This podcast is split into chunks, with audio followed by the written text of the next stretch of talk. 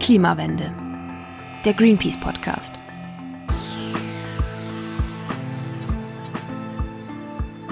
Hallo und herzlich willkommen zum zweiten Teil dieser Serie. Mein Name ist Johanna Bowman. In den sechs Teilen dieses Podcasts geht es um die Klimaerhitzung. Und zwar jenseits von all diesen großen Schlagwörtern. Ich will diese abstrakten Begriffe mal ein bisschen greifbarer machen. Ich will wissen, warum gerade die Kohle so schlecht ist für unser Klima. Was ich fürs Klima tun kann. Und wie die Zukunft der Kohlereviere mal aussehen kann. Vor allem aber möchte ich, dass ihr hier ein paar echt spannende Menschen kennenlernt. Menschen, die was verändern wollen, die dafür aber ganz unterschiedliche Wege gehen. Deshalb heißt Folge 2 Protest ist bunt. In Folge 1 des Podcasts habe ich euch drei Familien vorgestellt, die die Bundesregierung verklagen.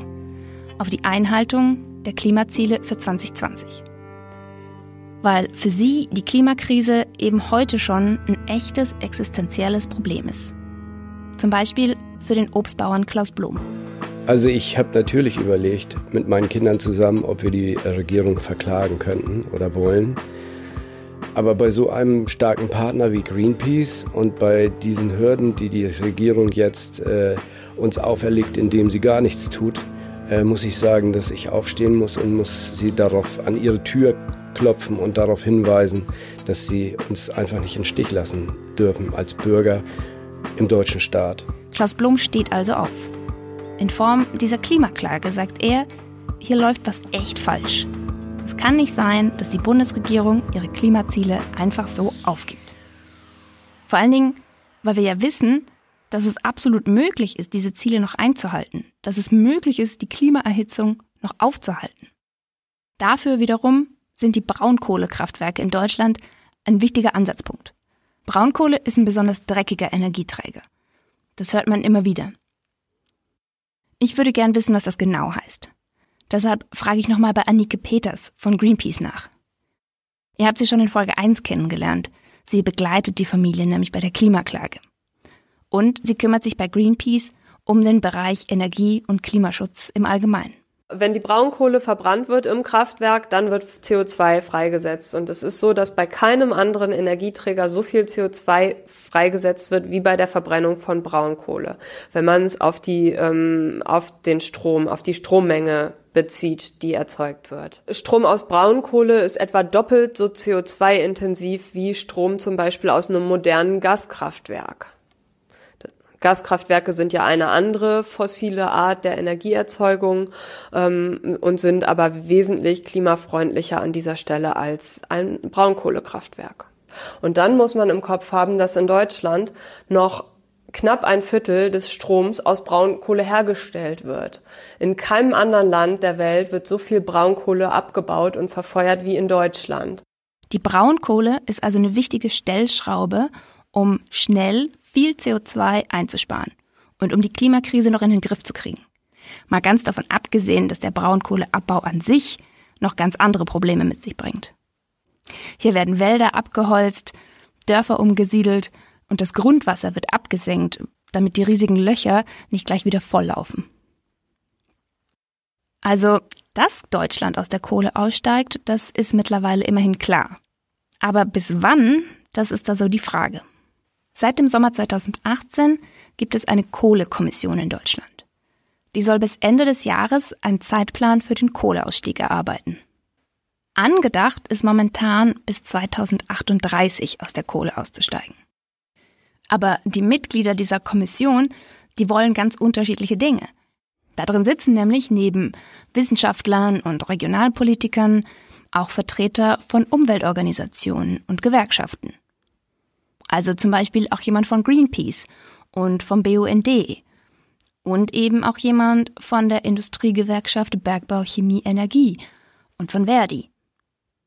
Die einen wollen die CO2-Emissionen reduzieren, die anderen wollen Arbeitsplätze erhalten. Für die Umweltverbände wie Greenpeace ist ganz klar, wir müssen möglichst schnell aus der Kohle raus und dann gibt es eben auch andere Interessen, wie zum Beispiel die Gewerkschaften, die sagen, naja, wir brauchen ähm, noch viel, viel Zeit und wir wollen eher im Jahr 2045 aus der Kohle aussteigen. Für uns ist ganz klar, wenn man vor Augen hat, 2050 müssen wir CO2-neutral sein, dann ist es keine Option, so lange am klimaschädlichsten aller Energieträger festzuhalten. Zu welchem Ergebnis auch immer die Kohlekommission kommt, das ist auch erstmal nur eine Empfehlung an die Bundesregierung und für das Klimaschutzgesetz, das 2019 beschlossen werden soll. Aber alles in allem dauert das einfach sehr lange. Und deshalb sagt Anike Peters, ähm, wir können es nicht hinnehmen, dass die Politikerinnen nicht handeln, sondern wir müssen ihnen klar machen, dass jetzt die Zeit zum Handeln für aktiven, für wirksamen Klimaschutz ist. Ähm, wenn man sich historisch anschaut, wann Veränderungen stattgefunden haben, dann ist in den meisten wichtigen Fällen den Veränderungen Protest vorhergegangen. Und deshalb ist es aus meiner Sicht grandios, dass es ähm, in Deutschland eine wachsende, eine erstarkende Klimabewegung gibt, die immer wieder den Finger in die Wunde legt, die zu den Tagebauen, zu den Kraftwerken gibt und mit Aktionen zivilen Ungehorsams darauf aufmerksam macht, so wie es läuft, kann es nicht weitergehen.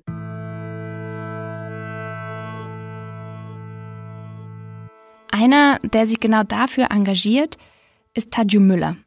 Er ist schon seit 20 Jahren Aktivist. Er unterstützt das Bündnis Ende Gelände und war auch mal Pressesprecher da. Als ich Herrn Müller für ein Interview anfrage, sagt er mir erstmal, dass er sich gerne duzen lässt. Taju nimmt sich viel Zeit für unser Gespräch. Er ist jemand, der gut reden kann. Reflektiert, aber auch ziemlich viel und relativ schnell. Es liegt vielleicht aber auch an dem Wochenende, das er gerade hinter sich hat, dass er so ein bisschen aufgedreht ist. Als ich ihn in Berlin anrufe, ist er nämlich gerade aus dem Rheinland zurück. Da war er bei der Aktion von Ende Gelände gegen den Tagebau Hambach dabei. Taju ist auch Referent für Klimagerechtigkeit und Energiedemokratie bei der Rosa-Luxemburg-Stiftung. Er macht sich also Gedanken darüber, wie soziale Bewegungen etwas bewirken, wie Aktivismus funktioniert und ich lerne erstmal, er spricht gar nicht so gern von Protest. Für uns ist der wichtige Unterschied, gehen die Leute einfach nur auf die Straße und sagen, ich finde das blöd oder ich will etwas anderes lieber. Das ist dann einfach eine Demonstration. So wie zum Beispiel, wir könnten einfach eine Demonstration gegen die Braunkohle Deutschland machen. Oder mache ich eine Aktion gegen die Braunkohle, wo ich tatsächlich versuche, physisch in das, in das Laufen dieser apokalyptischen Zerstörungsgerätschaften wie dieser, dieser Braunkohlebagger im Rheinland, in diesen Tagebauen einzugreifen. Das ist erstmal der Unterschied zwischen Demo und Aktion. Und was denn wiederum in so einer Aktion passiert, hat auch verschiedene Elemente. Das erste spannende Element einer Aktion ist dieses Gefühl von kollektiver Selbstermächtigung. Wenn man mit irgendwie 100 oder ein paar, tausend, ein paar hundert oder ein paar tausend Handeln in so einen riesigen Tagebau reingeht und es dann schafft, trotz ähm, der Versuche von Corporate Securities und äh, Bereitschaftspolizei uns aufzuhalten, mit den eigenen kleinen Körpern diese großen apokalyptischen Höllenmaschinen, diese riesen Braunkohle- und Abraumbagger aufzuhalten, das gibt einem einen wirklich unglaublichen Kick. Ein Kick von Handlungsfähigkeit und Ermächtigung, der im Grunde das ist, worum sich Politik im Kern dreht. Politik handelt im Kern davon, dass Leute Einfluss auf ihre Welt ausüben wollen. Das Problem dabei ist dann aber so ein bisschen, wir sind ja nur mit ein paar hundert oder ein paar tausend Leuten da. Wie hat es denn Effekte im Rest der Gesellschaft? Weil ich kämpfe ja, ich bin mache ja keinen Gerechtigkeitsaktivismus nur für meine eigene Ermächtigung. Der andere Punkt ist eben ja, weil ich glaube, dass diese Aktionen in festgefahrenen politischen Situationen, Klimaschutz ist seit 25 Jahren festgefahren, bewegt sich nicht von der Stelle, eines der besten Mittel sind, die Gesellschaft aufzurütteln, zu zeigen, hier ist ein Konflikt und auch zu zeigen, wir lassen euch bestimmte Dinge nicht machen. Okay, bei den Aktionen geht es um das Gefühl, nicht machtlos zu sein, etwas tun zu können und darum aufzurütteln. Und aufrütteln kann ich eine Gesellschaft ja nur, wenn die hinschaut. Gilt bei solchen Aktionen dann, je medienwirksamer, desto besser? Eine Aktion darf nicht nur als medienwirksamer Stunt-Design sein. Denn die beiden Pole, Ermächtigung und Gesellschaft aufrütteln, müssen immer verbunden sein. Und wenn man sie nur als Medienstand designt, dann hat man oft nicht das Gefühl, von dem ich gerade gesprochen habe, mein eigener Körper ist hier physisch ein Teil des Aufhaltens dieser Höllenmaschine. Das heißt, es darf nicht nur als Medienstand designt sein. Man muss immer auch fragen, wie erleben das die Aktivistinnen und Aktivisten? Denn wenn man es nur als Medienstand designt, es gibt Organisationen, die sowas machen, dann erlebt man tatsächlich auch ganz schnell frustrierte Aktivistinnen und Aktivistinnen und das geht gar nicht. Wer dieses Wer dieses Spannungsverhältnis auf eine Seite auflöst, macht keinen guten Aktivismus, macht keine guten Aktionen, macht keine guten Kampagnen. Ähm, aber ich würde tatsächlich sagen, ohne mediale Aufmerksamkeit geht's halt eben auch nicht. Wer einfach nur sagt, wir machen die Aktion still und leise und verhindern ein bisschen CO2, dem kann ich sagen, ja, dann möchte ich mal sehen, wie du mit deinen Körpern ganz alleine in den nächsten paar Jahren, Jahrzehnten den Klimawandel aufhalten willst. Das schaffen wir nur über gesellschaftliche Veränderung. Und die ist nun mal in unserer mediatisierten Demokratie auch über die Medien vermittelt. Und was mache ich jetzt, wenn solche Aktionen, wenn der zivile Ungehorsam nicht so mein Ding ist? Wenn ich die Sache an sich, also zum Beispiel den Braunkohleausstieg, gut finde und die auch unterstützen möchte, aber halt eben keinen Tagebau stürmen möchte. Vielleicht, weil ich körperlich nicht fit genug bin. Oder eben, weil ich einfach nicht der Typ dafür bin. Das Wichtige ist, Aktion und Protest ist, besteht nicht nur aus Aktion und Protest. Das hat noch ganz vielen sozusagen Vorlauf und Unterbau und Überbau und so weiter. Und Leute brauchen, also zum Beispiel ist es so, dass es Menschen gibt, die kochen in aktivistischen Küchen, damit dann die Leute, die die Nacht auf einem Gleis verbringen, irgendwann morgens um zwei plötzlich eine heiße Suppe kriegen können oder abends um zwölf. Das ist auch Teil der Aktion. Also gestern zum Beispiel sind wir durch ein kleines Dorf gelaufen auf dem Rückweg von der Aktion und da stand dann jemand, der hat einfach nur mehrere Kannen richtig heißen Tee gekocht, weil uns wir waren natürlich total durchgefroren und dessen Aktivismus bestand darin, ähm, uns Tee zu geben auf dem Rückweg. Und damit wurde er effektiv ein Teil für den Moment vielleicht auch nur, der Antikohlebewegung. Je nachdem, wo ihr wohnt, schaut euch um, was es da für Gruppen gibt. Ihr müsst ja nicht in die Aktion gehen, aber zum Beispiel Ende Gelände hat Ortsgruppen in vielen Teilen der BRD. Und jetzt kann man sagen, naja, das ist oft sehr junge Leute, wenn man jetzt ein bisschen älter ist, dann muss man ja auch nicht ähm, bei Ende Gelände mitmachen. Es gibt zum Beispiel auch Fossil-Free-Gruppen, die versuchen in verschiedenen Städten und Landkreisen, Kommunen der BRD dafür zu werben oder zu, zu agieren, dass äh, diese Landkreise oder Städte oder Kommunen quasi 100% erneuerbar werden. Fossil Free ist ein Netzwerk, das prüft, wo öffentliche Institutionen Geld investieren. Also Städte, Unis, Kirchen, die kaufen zum Beispiel Aktien, um ihr Geld, um öffentliche Gelder zu vermehren. Und das sind auch Aktien fossiler Industrien, also zum Beispiel von Kohleunternehmen wie RWE. Fossil Free fordert diese Institutionen auf, die Aktien zu verkaufen und das Geld stattdessen nachhaltig anzulegen. Das nennt man Divestment, also das Gegenteil von Investment. Und weil ich davon, ehrlich gesagt, noch nichts gehört habe, treffe ich mich mit Tim Petzold.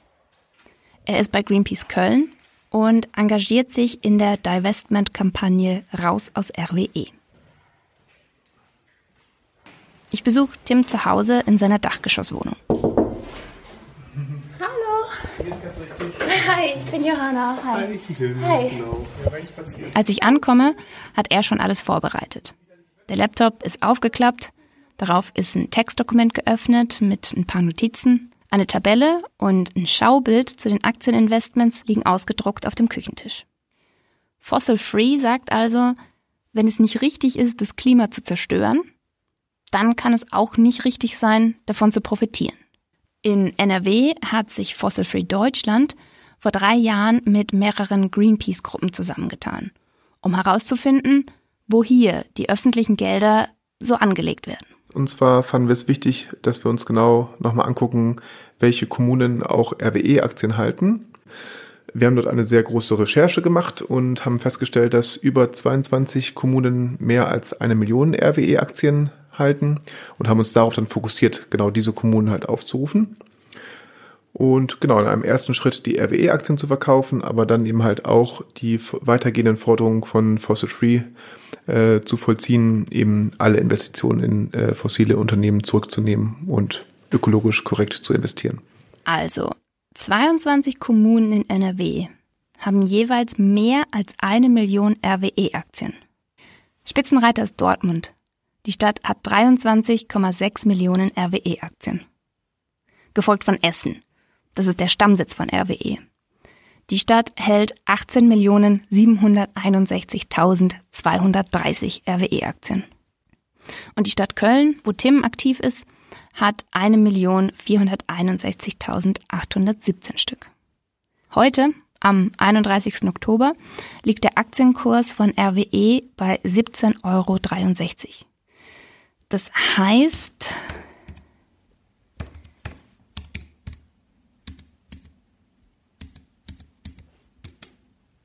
416. Die RWE-Aktien der Stadt Dortmund haben aktuell einen Wert von 416 Millionen 68.000 Euro. Die Zahlen, also wo eine Stadt wie viel Geld investiert, das kann man einsehen in den sogenannten Beteiligungsberichten der jeweiligen Stadt. Tim und die anderen Divestment-Aktivisten haben sich aber von den Kämmereien dann nochmal ganz aktuelle Zahlen geben lassen. Ja, und dann ging's los mit der Kampagne Raus aus RWE. Und zwar relativ unspektakulär. Erstmal mit Briefen an die Finanzausschüsse und die Oberbürgermeister und Oberbürgermeisterinnen. Das finden wir halt sehr wichtig, dass wir also erstmal in den direkten Dialog gehen. Ähm, wir haben mehrfach äh, ja, Briefe geschrieben oder auch E-Mail. Also mittlerweile geht es auch per E-Mail immer ganz gut. Ähm, wir haben aber auch persönliche Gespräche geführt. Also wir haben ähm, jetzt gerade konkret in Köln, kann ich das sagen, mit den verschiedenen Fraktionen gesprochen, mit der FDP, mit der CDU, mit der SPD und auch mit den Grünen. Äh, mit den Linken halt auch, genau, die waren auch noch im Stadtrat. Und haben einfach geguckt, wie so deren Positionen sind und ähm, ob man die nicht auch zu einem Divestment bewegen kann. Ähm, und das ist aber nicht halt immer dann zum, hat nicht immer zum Ziel äh, ähm, geführt, so dass wir dann halt auch ähm, öffentlichkeitswirksame Aktionen gemacht haben. Also wir haben zum Beispiel ähm, eine Sprühkreideaktion gemacht, indem wir halt unsere Forderung mit Sprühkreide dann vors Rathaus gesprüht haben. Ähm, und einmal hatten wir auch eine Tour gehabt von einer Carbon Bubble, also wir hatten eine große aufblasbare Kohlenstoffblase, um dort auch das finanzielle Risiko darzustellen. Finanzielles Risiko, weil mal abgesehen von den umweltpolitischen Aspekten, so eine besonders lukrative Geldanlage ist eine RWE-Aktie heute auch nicht mehr. Ich habe ja eben vorgerechnet, dass die RWE-Aktien von Dortmund aktuell so ungefähr 400 Millionen wert sind. Aber vor zehn Jahren, zu Spitzenzeiten, da wäre es fünfmal so viel gewesen. Und keiner wird heute mehr behaupten, dass die Braunkohle eine besonders zukunftsträchtige Industrie ist. Es ist also eher fraglich, ob dieser Kurs nochmal großartig steigt. Aber etliche Kommunen haben da die Hoffnung wohl noch nicht so ganz aufgegeben. 13 von den 22 Kommunen in NRW, an die sich die Kampagne gewandt hat, die wollen ihre RWE-Aktien behalten. Das ist der Stand vom August 2018. Darunter sind die Großinvestoren Dortmund und Essen, aber auch zum Beispiel die Stadt Köln. Es gibt aber auch Kommunen, die ihre RWE-Aktien ganz oder teilweise verkauft haben. Zum Beispiel der Kreis Siegen-Wittgenstein oder Bochum. Oder die das zumindest beschlossen haben. Den Großteil der Kampagnenarbeit haben Tim und seine Kollegen von Greenpeace und Fossil Free zwischen 2015 und 2017 geleistet. Jetzt wollen sie bald nochmal einen neuen Anlauf starten, mit Petitionen und Aktionen. Tim sagt, Protest bedeutet für ihn eben auch, am Ball zu bleiben. Ja, Protest, ähm, Protest verbinde ich mit gegen etwas. Und man könnte jetzt ja sagen, das ist gegen Kohle. Aber ich empfinde das als so konstruktiv und positiv. Und ja, ich auch nicht. Das mag vielleicht für Sie nicht so viel Sinn machen, aber für mich macht das total Sinn. Das ist Wiebke Hansen. Und sie sagt, sie macht gar keinen Protest. Ich habe sie in Hamburg angerufen. Da ist sie Vertreterin der Volksinitiative Tschüss Kohle. Und damit ist sie für etwas. Dafür nämlich, dass Hamburg aus der Kohle aussteigt. Diese Volksinitiative organisiert Wiebke Hansen in ihrer Freizeit. Und damit hat sie ziemlich viel zu tun. Beim dritten Anlauf klappt's mit unserer Verabredung für ein kurzes Interview. Ich erreiche Wiebke Hansen auf dem Handy.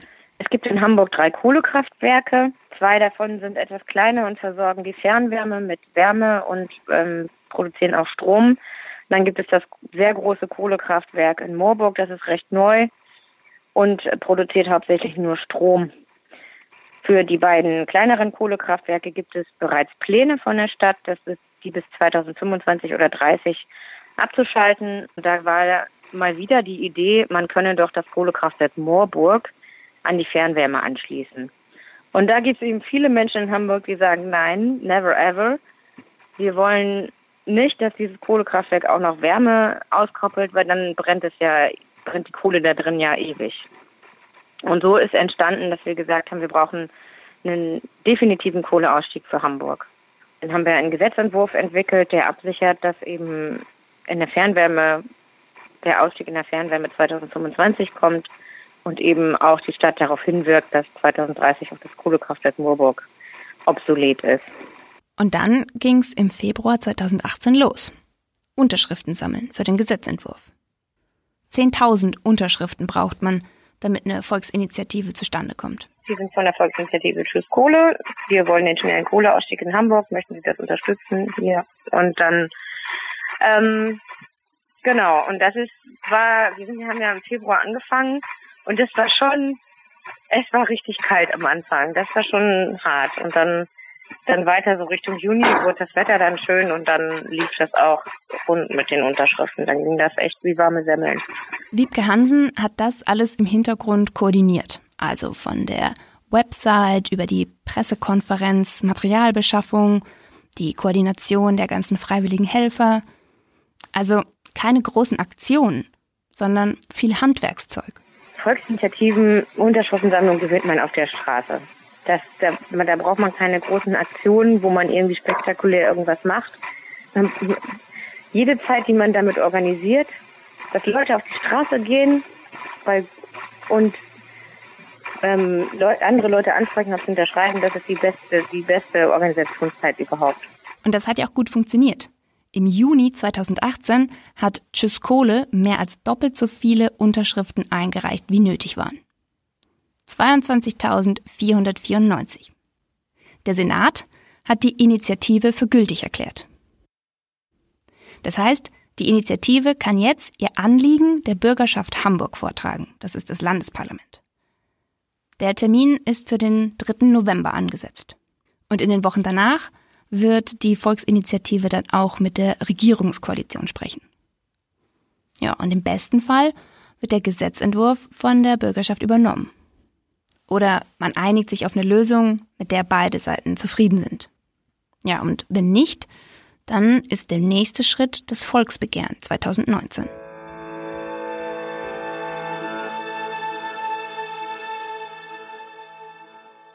Ob also der klassische Weg einer Volksabstimmung oder die Blockade eines Tagebaus oder Briefe an Finanzausschüsse. Es gibt total unterschiedliche Formen von Protest. Deshalb gibt es auch ganz vielfältige Möglichkeiten, sich zum Beispiel für den Kohleausstieg zu engagieren. Je nach Zeit, Stärke oder Typ. Ich finde das vor allen Dingen praktisch. So gibt es für jeden eben eine Aufgabe. Für Tim von Greenpeace Köln ist diese Vielfalt aber mehr. Für ihn ist sie die Voraussetzung für erfolgreichen Protest. Es gibt Initiativen, die äh, direkt betroffen sind von den Tagebauen. Es gibt Initiativen, die betroffen sind von den Emissionen der Kraftwerke. Dann gibt es aber große Protestbewegungen wie Ende Gelände oder auf der anderen Seite auch die Klimacamps. Es gibt die äh, Besetzung im Hambacher Wald. Die Vielfältigkeit von diesen Protesten, das ist das, sind, äh, das was letztendlich äh, RWE nicht im Griff halten kann und das ist das, was letztendlich dann an die Öffentlichkeit auch kommt und ähm, dann auch aufgenommen wird. Die Vielfältigkeit, weil die ja auch unterschiedlich kommunizieren und es gibt halt Menschen, die die eine Argumentation besser verstehen. Es gibt Menschen, die die andere Protestform besser verstehen. Und durch die Vielfältigkeit ähm, gehe ich fest davon aus, dass wir in wenigen Jahren zum, auch zum Erfolg kommen. Das war die zweite Folge von Die Klimawende, der Greenpeace Podcast. Eine Produktion von Haus 1 für Greenpeace. Die Redaktion hatten Katrin Rönnecke und ich, Johanna Bowman. Musik und Produktion Olli Kraus und Tom Klenner. Wenn ihr Feedback habt zum Podcast oder wenn ihr Fragen habt zum Thema Klimaklage, Klimawende, dann schreibt eine E-Mail. Und zwar an podcast at greenpeace.org.